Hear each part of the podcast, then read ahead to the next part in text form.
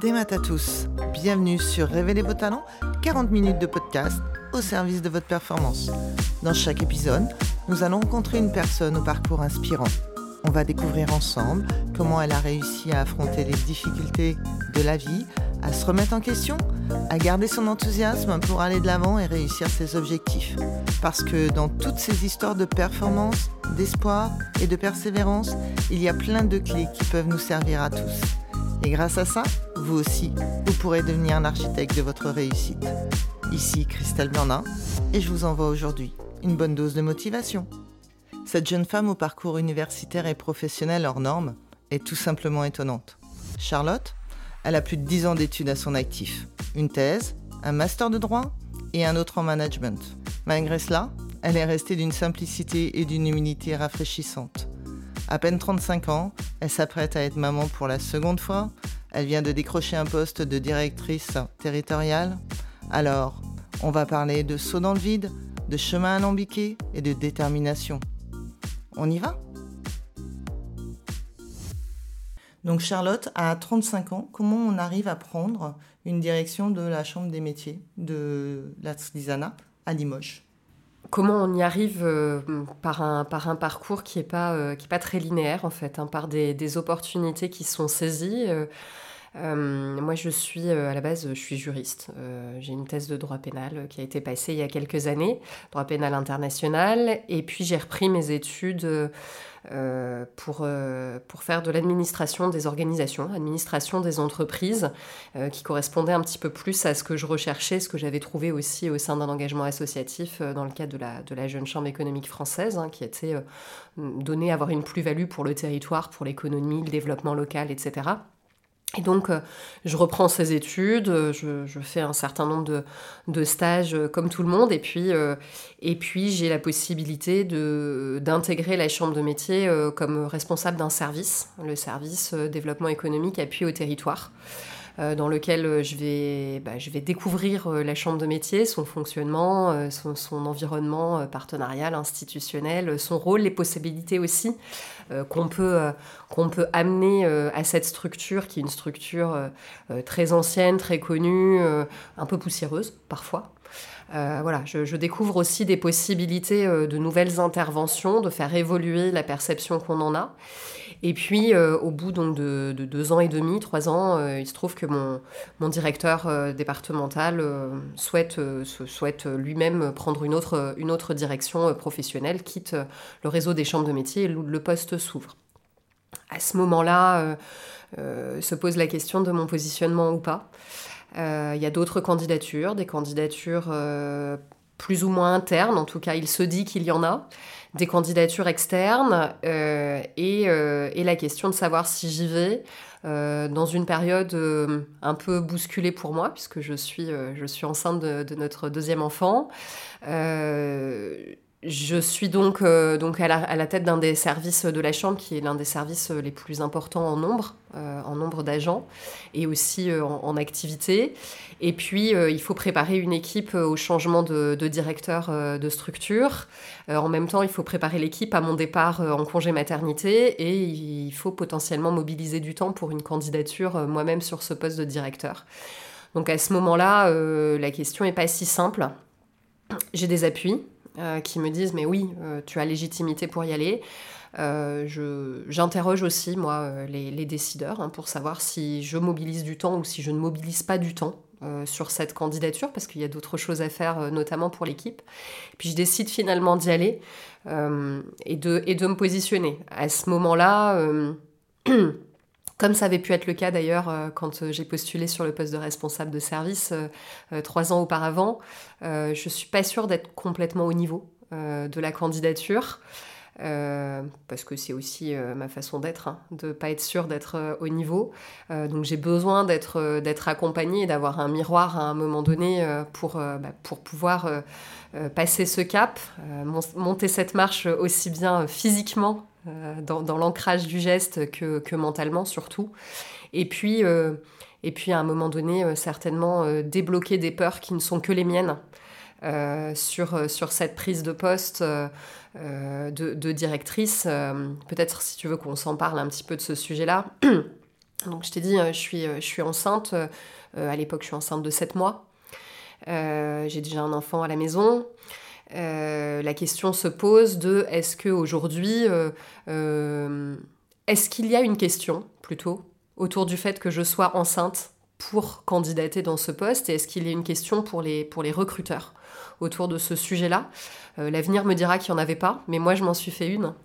Euh, je m'en suis fait une euh, aussi bien sur le fait que ça pouvait constituer une contrainte pour la structure dans laquelle bah, j'étais, parce que bah, concrètement c'était prendre un poste et partir un mois plus tard en congé maternité pour trois mois laisser une structure donc sans directeur euh, territorial, sans responsable de service éco non plus, puisque, puisque je passe en mobilité interne et que le recrutement n'est pas encore euh, finalisé.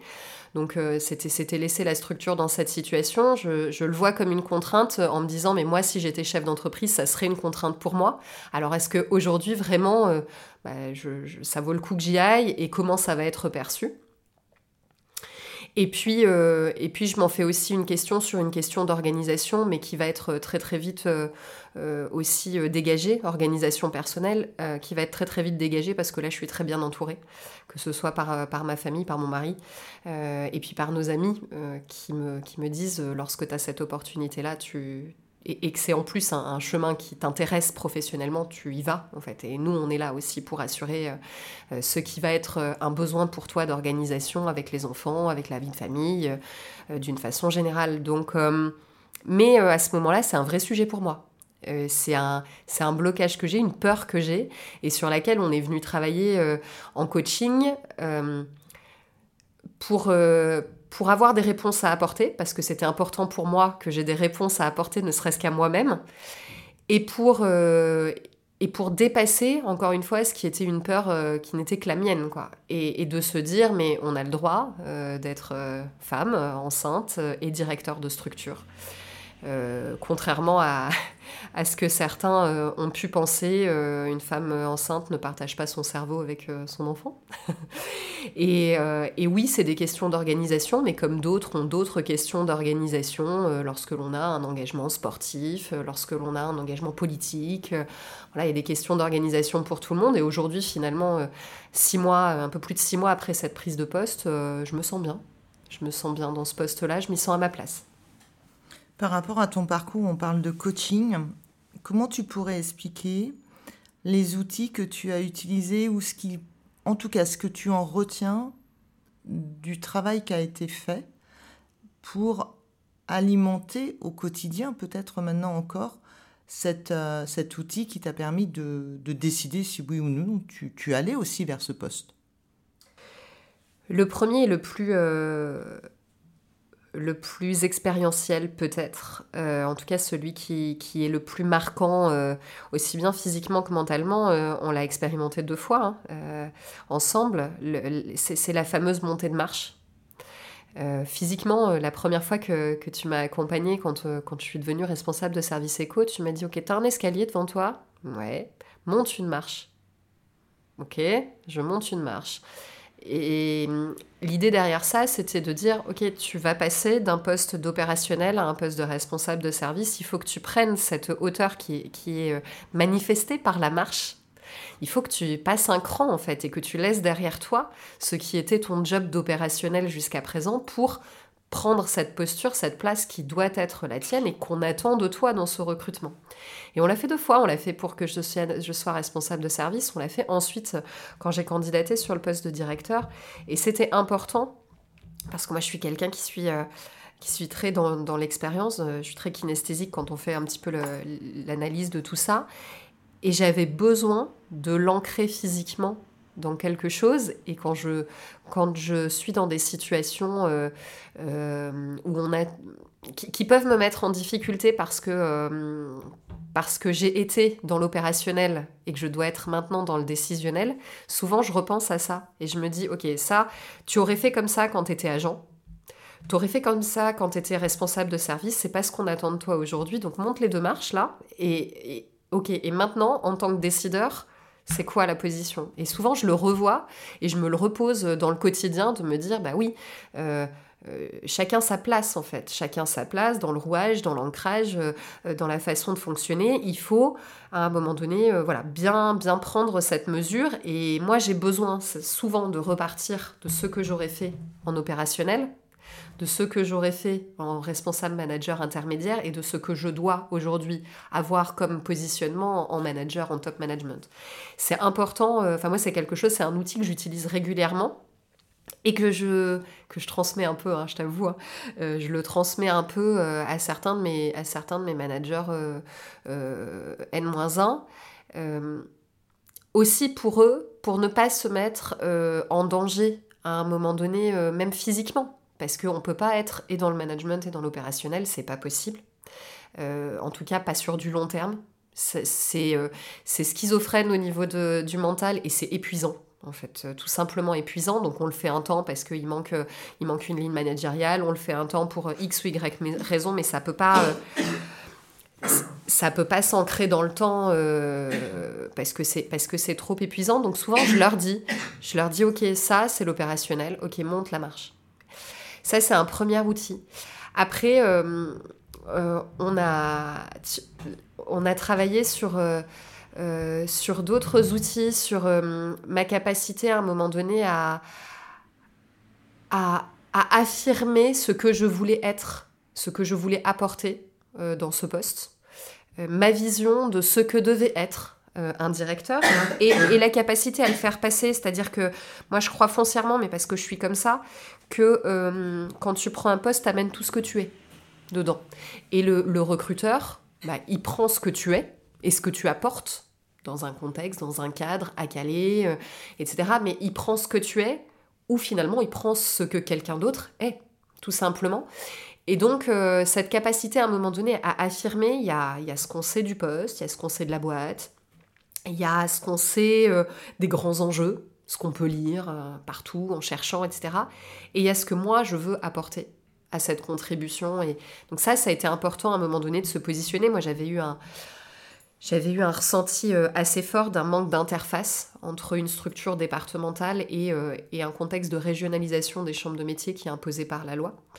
et j'avais eu un, un, sentiment lorsque j'étais en management N-1 de, de distance et de manque de lien, de manque de compréhension des différentes euh, sphères, des, différentes, différents fonctionnements, alors même qu'on fait partie de la même structure. Aujourd'hui, on est 1750 collaborateurs à la Chambre de métier Nouvelle-Aquitaine, avec des directions territoriales dans tous les départements. Euh, et donc, euh, c'était, c'était le positionnement que je voulais apporter, mais il fallait que je l'affirme. Et c'était important de le travailler ensemble aussi sur des mots simples pour dire je l'ai vécu, quelque part j'en ai souffert alors pas personnellement, pas, mais j'en ai souffert dans le travail et je ne veux pas le reproduire moi. Donc ce que je pourrais apporter, c'est ça. Après, recruteurs prennent, prennent pas, mais ce que moi j'apporte dans ce, dans ce poste, c'est ça. Et je crois que c'est important à un moment donné de d'avoir aussi cette façon de, de percevoir euh, le recrutement. C'est pas juste euh, le recruteur, il attend quelque chose. C'est dans les deux sens. Il attend quelque chose, il amène un contexte, il amène etc. des perspectives, mais qu'est-ce que moi j'amène? Je suis qui et j'amène quoi?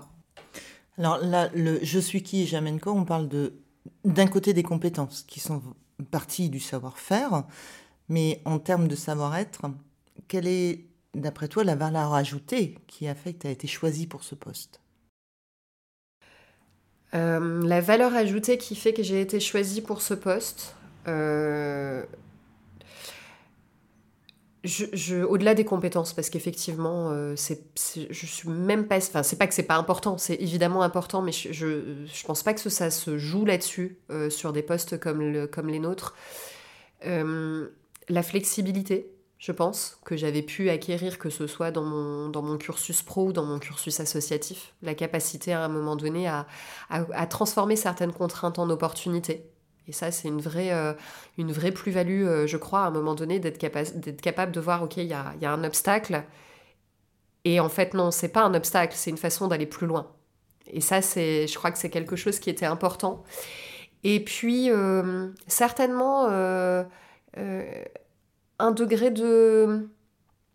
J'allais dire un degré de réalisme, c'est-à-dire la capacité à voir les faits tels qu'ils sont. Ils existent, ils sont là, les problématiques, elles sont là et, comment on les passe tout simplement, comment on les passe ensemble, euh, on s'en parle, on peut s'en parler, on peut tout. Euh, on peut tout dire, on dit toujours on peut tout dire, mais pas à n'importe qui. Moi je crois qu'on peut tout dire, euh, mais que la question c'est surtout de comment on le dit comment on l'aborde euh, dans une relation assez franche aussi euh, avec les personnes qu'on peut avoir en face, euh, sans, sans, tricher, sans manipulation, simplement de se dire, bah voilà, on partage un constat d'une difficulté, d'un dysfonctionnement, d'une problématique qui n'est pas forcément d'ailleurs toujours négative, mais un constat, et on va le traverser. Et on doit le traverser, il a, y a pas de... il peut y avoir de l'engagement personnel, il y en a forcément. Et je te l'ai dit tout à l'heure, euh, moi, quand je vais dans quelque chose, euh, j'y vais entière. On me prend, euh, on prend ce que je fais et qui je suis. Donc forcément qu'il y a de l'engagement personnel, mais il n'y a pas forcément de la, de, du reproche dans toute situation. Il n'y a pas nécessairement, il faut juste être en capacité à un moment donné de, de parler, d'avancer, d'assumer aussi des positions. Euh, et, je crois que ça a fait partie des discussions qui étaient importantes euh, dans, ce, dans cette prise de poste. Euh, avec un contexte qui n'était pas si simple. à l'époque, ben voilà, je t'ai parlé de la régionalisation, je t'ai parlé peut-être de, difficultés d'interface sur des sujets multiples et, sans chercher de responsabilité d'ailleurs particulière, mais voilà, des difficultés qui étaient là. Le fait d'être en capacité de dire je les vois, j'ai envie de m'y atteler euh, avec mes capacités, avec ce que vous pourrez m'apporter aussi, avec ce que vous attendez de moi. On se le partage et on y va, quoi. Et je crois que ça faisait partie, ce, degré de réalisme ou de franchise, je sais pas comment on peut appeler ça, mais en tout cas, cette capacité à dire les choses, ça faisait partie certainement des compétences qui étaient attendues. Compétences euh, soft skills qui étaient attendues. Aujourd'hui, tu manages combien de personnes en direct? Alors, j'ai euh, euh, quatre euh, directeurs de service. Au sein du siège, 28 personnes. Et donc le quatrième service de la Chambre des métiers, c'est le centre de formation des apprentis de Limoges, hein, du Moulin Rabot. Il y a 75 salariés au sein du. Donc ça fait 100 personnes en tout, mais pas en direct. Comment, en plus de la vision, tu sais donner du sens à tes équipes? Alors c'est un, un travail qui est euh, qui est quotidien et qui est en plus, euh, j'allais dire, particulièrement actuel, puisqu'on est euh, aujourd'hui dans une phase d'écriture de notre projet d'entreprise au niveau régional. On vient d'adopter un nouveau plan de mandature, donc ça c'est la vision politique portée par les élus consulaires, et nous on y adosse un projet d'entreprise dans lequel on vient définir les valeurs de la Chambre de métier régionale, euh, les grands axes stratégiques, les grandes ambitions, les actions qui vont se déployer derrière, le plan d'action, etc., et des indicateurs. Et, euh, c'est structurant parce que la régionalisation de la Chambre de métier, euh, c'est janvier 2021, donc c'est tout jeune. qu'on est sur des structures qui par contre ont toujours fonctionné depuis très longtemps, ont fonctionné seules, donc il y a un vrai enjeu de, fédération autour de ce projet d'entreprise. Et ça se fait au quotidien euh, dans une double dimension, je te dirais, parce que à la fois euh, la chambre de métier est et doit rester en proximité du territoire, des, artisans, des besoins euh, les plus basiques qu'ils peuvent avoir. Et en même temps, doivent prendre cette dimension régionale, on doit prendre cette dimension régionale qui est maintenant la nôtre comme une force une force de frappe euh, de communication, une force de frappe sur les outils qu'on peut avoir, sur les formations qu'on peut déployer pour nos agents, la montée en compétences internes, etc. Il y a, vraiment euh, tout à prendre, en fait, euh, à côté des petits grains de sable administratifs dont, certains pourraient parler. Il y a tout à prendre dans cette régionalisation, dans cette capacité à prendre de l'ampleur. Donc le travail, il est quotidien sur ces deux aspects. À la fois ne pas perdre ce sens qui fait l'essence même de la chambre de métier, qui est d'être sur le terrain, d'aller en entreprise, de discuter avec les gens, de parler euh, de recrutement, de parler euh, d'apprentissage, euh, de formalité d'entreprise, tout, ce qui fait le quotidien des chefs d'entreprise de la première entreprise de France, hein, l'artisanat. Et, et en même temps, cette hauteur que va nous donner la régionalisation, cette force de frappe, il faut aussi la porter. Euh, comment ça passe euh, euh, Encore une fois, ça passe par un, je pense, un degré de réalisme. J'ai eu la chance, cette semaine même, de tenir ma première réunion CHSCT. Je ne le faisais pas auparavant, et puis je ne l'ai pas fait pendant ma période de congé maternité, de facto, mais donc c'était la première.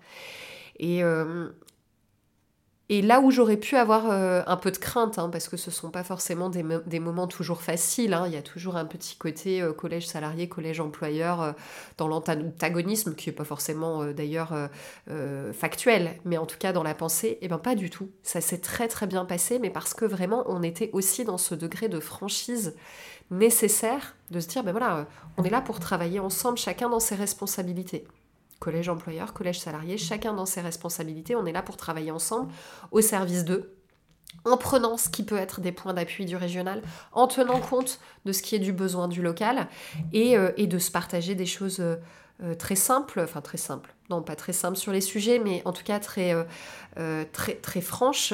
on s'est parlé de risques professionnels, on s'est parlé de RPS. Voilà, ce sont des sujets qui sont des sujets importants dans une structure il faut juste pas se cacher derrière, son petit doigt, que ce soit euh, d'ailleurs euh, euh, les, directeurs, les élus, les représentants du personnel. Il faut pas se cacher derrière son petit doigt, il faut juste prendre le sujet ensemble et chacun dans ses responsabilités y aller en fait. Et c'est ce que j'essaye d'instiller en disant à chacun, moi je suis à la direction, et mon rôle, c'est celui-là, c'est celui de pilotage, c'est celui d'interface, c'est celui d'appui, de déblocage de certaines situations aussi. Et eh bien vous, votre rôle à votre niveau, c'est ça. Ça et ça, dans l'opérationnel, dans le management intermédiaire, euh, dans les relations extérieures, dans les liens avec les apprenants euh, au CFA, etc. C'est ça votre rôle. Et, ça ne marchera que lorsque chacun aura bien pris son rôle et pourra venir, euh, comme une roue, comme un engrenage, se, mettre en, en mouvement. C'est vraiment ce que j'essaye de faire. Alors, Parfois, c'est difficile aussi parce que, encore une fois, moi j'ai été dans l'opérationnel et j'ai été dans le management intermédiaire et donc euh, bah, souvent j'en reviens à ces, marches qu'il faut que je remonte pour revenir dans mon engrenage et pas dans celui des autres, puisque chacun sa place. Mais je, suis souvent, j'ai souvent cette phrase de leur dire mais on travaille ensemble, chacun dans nos responsabilités. Et c'est ce que j'essaye de faire pour donner ce sens. Donc mettre un peu de cadre pour que chacun se retrouve. On, parle euh, ne pas se cacher derrière son petit doigt. Ton parcours professionnel avant la Chambre des métiers, tu as eu d'autres expériences. Tu as pris des décisions. Tu as eu du, temps pour prendre des décisions dans des endroits où tu n'étais pas, euh, tu n'étais plus conforme ou en tout cas tu n'étais plus en phase avec ce qui se passait. Combien de temps tu as mis pour sortir de cette cachette derrière du petit doigt et comment ça s'est passé pour toi? Comment tu peux amener en fait euh, ta lecture avec le recul, comment on prend la décision de, quitter, euh, pardon, de quitter des postes sur lesquels on est bien à un instant présent, à un instant T, et parce qu'il y a des mouvements hiérarchiques, parce qu'il y a des mouvements de collègues, on décide, on prend cette décision qui est forte de quitter un endroit là où on ne se sent plus bien. Oui, effectivement, avant d'intégrer la chambre de métier, euh, j'étais dans un autre poste de responsabilité euh, des partenariats dans une structure publique. Et euh, un poste dans lequel je me sentais bien en termes de, en termes de sujet. Tu vois, sur le fond, c'était quelque chose qui m'intéressait, c'était hyper motivant. On était sur, euh, sur de, sur de l'innovation, on était sur des, des, euh, des, choses extrêmement vivantes, avec beaucoup de partenaires publics, privés, une équipe qui était une bonne équipe, des difficultés qu'on avait traversées en commun des, choses qu'on avait dû mettre en place pour se sortir de, difficultés importantes, qu'on avait mis en commun, qui avaient structuré une équipe, euh, etc. Et puis, euh, et puis effectivement, il y a, y a un changement de ligne managériale au-dessus de moi qui se fait et qui est plus euh, OK, comme tu le dis, parce que ça vient percuter qui je suis, ce que je suis, les valeurs qui sont les miennes et à une période de ma vie où, où je ne suis pas en capacité peut-être de l'entendre, puisque je suis juste maman de mon premier enfant. J'ai mis beaucoup d'énergie dans ce travail et un peu moins d'énergie peut-être dans le démarrage de vie de mon fils à ce moment-là. Et donc, euh, certaines réflexions qui me sont faites que je juge toxiques, euh, avec, euh, avec le prisme qui est le mien, viennent percuter profondément mes valeurs, ma façon d'être, ce que je pense apporter dans ce travail et que finalement on remet en cause parce que c'est pas assez, c'est pas, c'est encore pas euh, dans le bon sens, etc. Euh, ça me vaut, euh, ça me vaut une coupure d'un mois et demi, un arrêt. c'est un arrêt déclaré sur un burn-out ou un arrêt en dépression? Comment tu pourrais le qualifier? C'est un arrêt qui, qui est sur le papier déclaré épuisement professionnel. Donc là, on est plus sur un côté de burn-out et non pas un côté de dépression? Tout à fait. Il est euh, épuisement professionnel, il est euh, brutal, puisque je claque la porte un vendredi soir et je ne reviendrai pas pour un mois et demi. Euh, je, prends ce, je prends ce recul et, et c'est pas si simple parce que je suis en CDI avec un, niveau de salaire en tout cas satisfaisant au moment où j'y suis. je suis donc maman de mon petit. mon mari est aussi en poste, voilà, de son côté. Et je reviens un mois et demi plus tard avec la ferme décision que ça ne durera pas et que je vais partir. je vais partir définitivement. Et pendant ces un mois et demi, donc tu, tu claques la porte. Euh, qu'est-ce qui se passe pendant un mois et demi? Comment on décide de ne, de ne pas rester? Est-ce que tu as, été voir un psy Tu as, posé des problèmes avec ta famille? Comment tu as, as posé des problèmes sur un papier, comme la plupart? Qu'est-ce que tu peux hum, nous dire sur ce burn-out? Parce que le burn-out, en fait, c'est comment on sort et qu'on ait assez de prise de recul. Parce que c'est vraiment... Physiquement, on est entaché par un burn-out. Psychologiquement, mentalement, la charge mentale, elle est extrêmement forte. On a un petit garçon en plus, donc euh, il y, a une particularité sur euh, les émotions. Comment tu as géré ça? Qu'est-ce qui t'a aidé? Alors, euh, oui, il y a une charge mentale qui est énorme. Aussi parce que, donc, tu as tout le côté personnel, hein, mais tu as aussi toute l'équipe que tu lâches. Et ça, c'est quelque chose qui est, difficile finalement à un moment donné à vivre aussi, parce que tu décides que personnellement, ça n'est plus possible. Est-ce que c'est vu comme un échec à ce moment-là? Je ne sais pas si c'est vu comme un échec. Je ne crois pas que je l'ai vécu comme un échec. Euh, par contre, comme euh, peut-être comme un manque de responsabilité professionnelle, euh, certainement à un moment donné. Et en même temps, j'ai en face de moi mes miroirs, donc ma famille, mon mari, mes amis, qui me disent tu es arrivé à un niveau où c'est toi, où c'est le travail, mais ça ne sera pas les deux.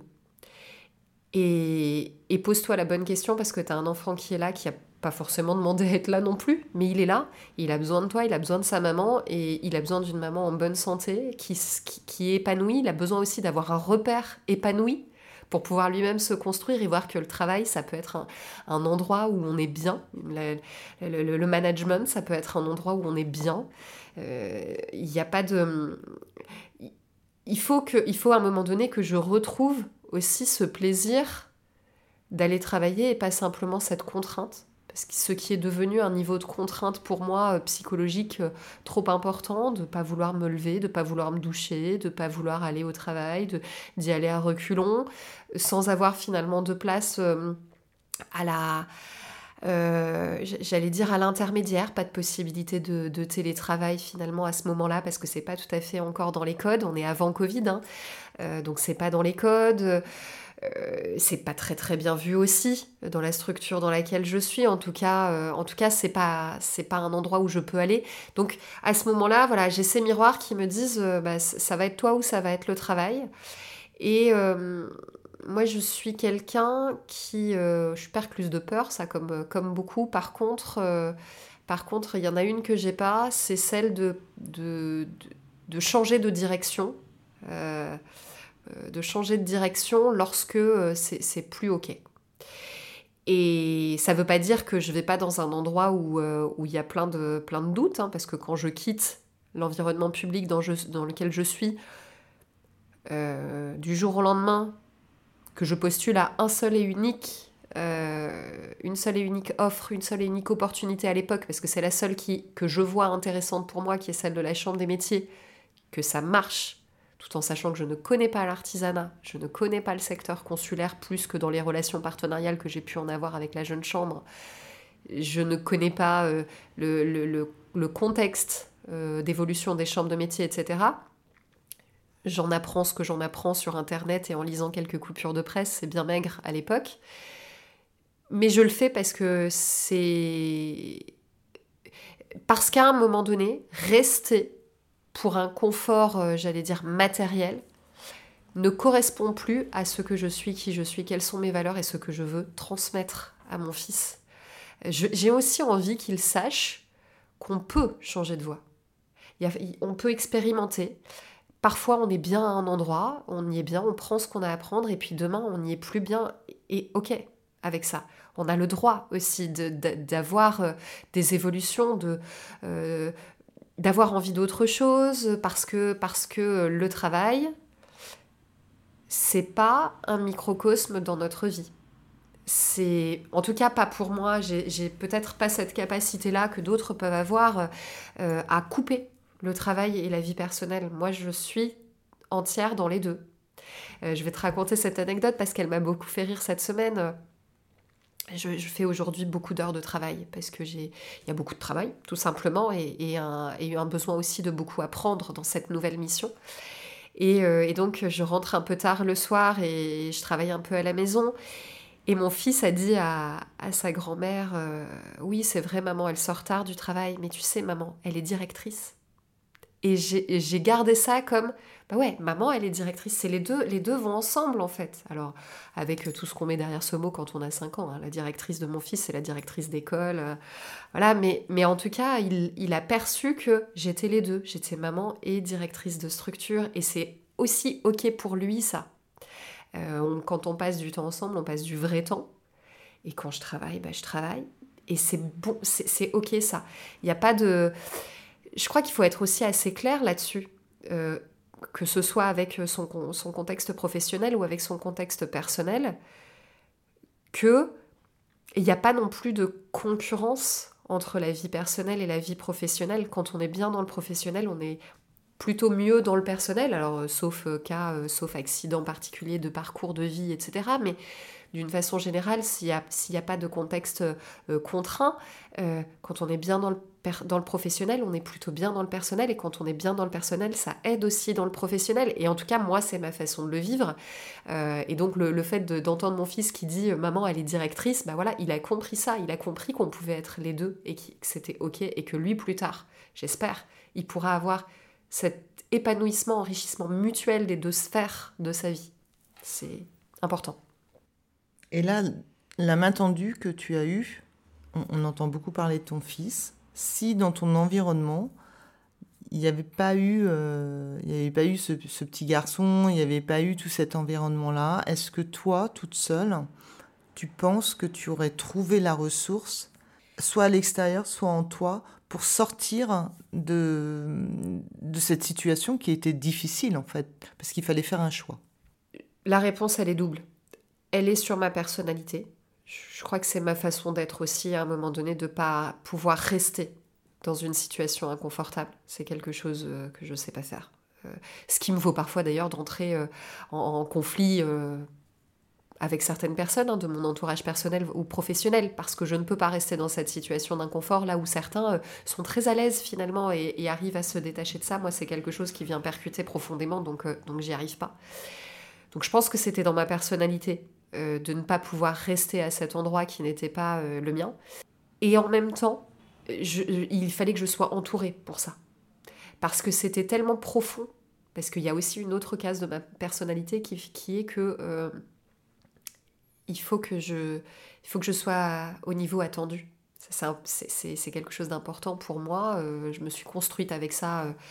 Euh, euh, c'est mon histoire de vie. il faut que je sois au niveau. Alors, parfois, c'est au niveau que j'imagine être ce qu'on attend de moi. Parfois, c'est réel et puis parfois, c'est dans ma tête. Mais en tout cas, il faut que je sois au niveau.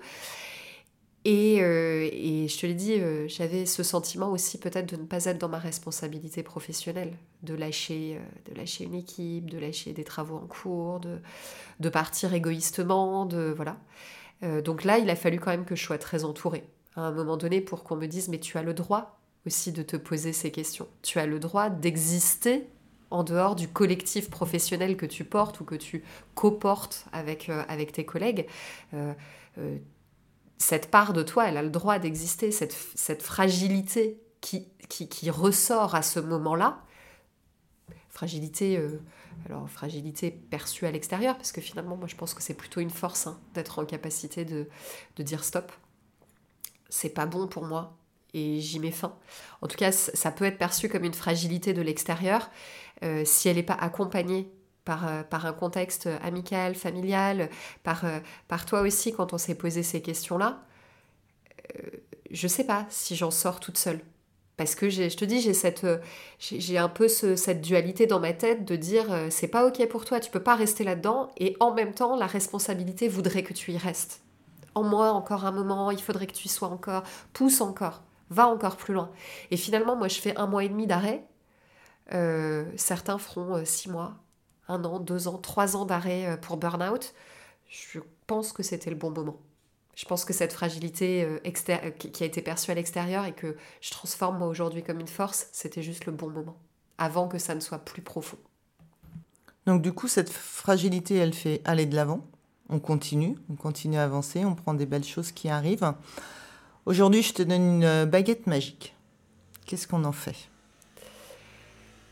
Aujourd'hui, tu me donnes une baguette magique. Euh, pour moi ou pour euh, mon boulot? Pour moi? Pour moi. Tiens, c'est. Elle est pour qui on veut. Elle est à toi, je te l'offre. Euh, si tu me donnes une baguette magique, il y a un sujet sur lequel je ferai en sorte de travailler avec elle. C'est ma capacité à me réserver un peu de temps, cette fois-ci pour moi, euh, c'est l'enseignement sur lequel, euh, l'enseignement que je tire des, derniers mois et sur lequel il faut que je travaille. Et on pourrait peut-être travailler en coaching sur ce sujet. Je pense que ça serait hyper intéressant de parler aussi de ça, de comment le fait de prendre du temps pour soi est aussi un facteur de performance de productivité dans son entreprise, de meilleure conscience, de meilleure présence dans sa vie personnelle, dans sa vie amicale, dans ses engagements associatifs. Donc si j'avais une baguette magique, euh, euh, je travaillerais là-dessus avec cette baguette magique pour être en capacité de, voilà, soit d'élargir les heures d'une journée et de m'en rajouter une heure pour moi de... Euh, qui peut être une heure personnelle de détente, mais qui peut être aussi une heure professionnelle de travail où je ne suis pas sursollicitée, euh, voilà, ça peut une heure que je pourrais utiliser comme je le souhaite. Je crois que c'est ça que je ferais euh, parce que c'est cette, cette capacité à prendre du temps est aussi une capacité à prendre du recul qui, je pense, manque aujourd'hui à un certain nombre de personnes et en tout cas me manque à moi euh, dans le quotidien professionnel comme personnel. c'est important de pouvoir juste lâcher un tout petit peu prise pour mieux revenir dans la bataille, dans la course, dans ce que tu veux. Euh, euh, mais, mais, de s'extraire du quotidien. Et finalement, ce qu'on a fait dans ces séances de coaching, quand il a été question pour moi de prendre ces postes à la chambre de métier, c'était ça aussi. C'était savoir se mettre un peu en retrait de ce qui était mon quotidien, euh, ma course à l'opérationnel, etc., pour mieux revenir dans ce qui était l'endroit où je devais être. Et je crois que ça vaut aussi pour la vie personnelle, en fait. On est aujourd'hui noyés sous le quotidien, tous, hein, tous on les... Euh, enfin tous. Non, je, généralise, certainement il y en a qui s'en sortent mieux que nous, c'est pas la question, mais en tout cas, euh, la, perception que j'en ai, c'est qu'on est noyé un petit peu dans ce quotidien, que le Covid a ajouté aussi à ça euh, un côté très charge mentale très lourd. Et finalement, cette capacité à avoir une heure que tu manages comme tu le veux dans ta journée, elle serait vraiment un plus assez euh, intéressant pour moi, je crois. Le thème du podcast, c'est révéler vos talents, être heureux dans la performance, être heureuse, pardon, dans la performance. Est-ce qu'aujourd'hui, ta performance de vie, au global, puisqu'on a compris que le perso et le pro, c'était ensemble, est-ce que tu pourrais mettre le mot heureuse ah oui, je clairement, je peux te dire aujourd'hui que ma performance de vie me rend totalement heureuse, euh, aussi bien euh, du côté perso que du côté professionnel.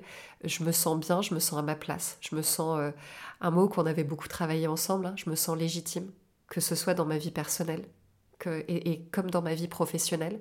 Et c'était pas une mince affaire pour moi avec mon parcours de vie. évidemment, il y a toujours des choses à, améliorer, il y a toujours des, points de vigilance, comme on dit en management, hein, on parle pas, euh, parle pas de points faibles, on parle de points de vigilance. Ok, il y en a toujours, quel que soit le, quel que soit le sujet, il y en aura toujours. C'est ça qui fait aussi que la vie continue. En fait, ce cycle, il est là et, il est hyper enrichissant. Mais, mais oui, aujourd'hui, je suis heureuse de, de ce que j'ai construit avec les personnes avec lesquelles je l'ai construit, clairement. C'est un sacré parcours de vie que nous venons de découvrir. Un grand merci à elle pour s'être prêtée au jeu des questions-réponses. Une chose est sûre, une longue carrière s'ouvre devant Charlotte et elle va continuer de nous surprendre. Cet épisode vous a plu? Eh bien, bonne nouvelle On se retrouve très bientôt avec un nouvel invité. En attendant, si vous souhaitez continuer à être l'architecte de votre réussite, rejoignez la communauté K Mental et Performance sur Instagram, Facebook ou www.mentalesperformances.bzh. N'hésitez pas à nous partager votre expérience et vos retours. Merci, Kenavo.